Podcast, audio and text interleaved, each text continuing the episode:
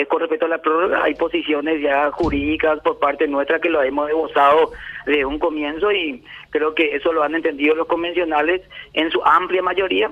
Y eso yo creo que de un grupo de correligionarios que eh, quieren tener algún tipo de notoriedad, ya que no por otro lado no van. Entonces me, imagino que va por ese lado, pero yo estimo que no podría tener un resultado eh, al contrario. Mira que todo, eh, te digo que todo el proceso eleccionario inclusive fue acompañado por una magistrada del Tribunal Electoral. Ahora, doctor, te, pregunto una cosa.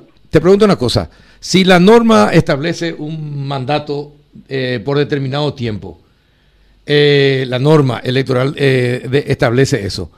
La convención tiene la facultad de modificar esa norma el tema de mandatos eh, para nosotros menos no es inconstitucional porque en primer lugar con respecto al tema de autoridades partidarias no toca la constitución, hace referencia solamente al cargo de presidente vicepresidente de la república, eh, a los senadores, diputados y a los gobernadores.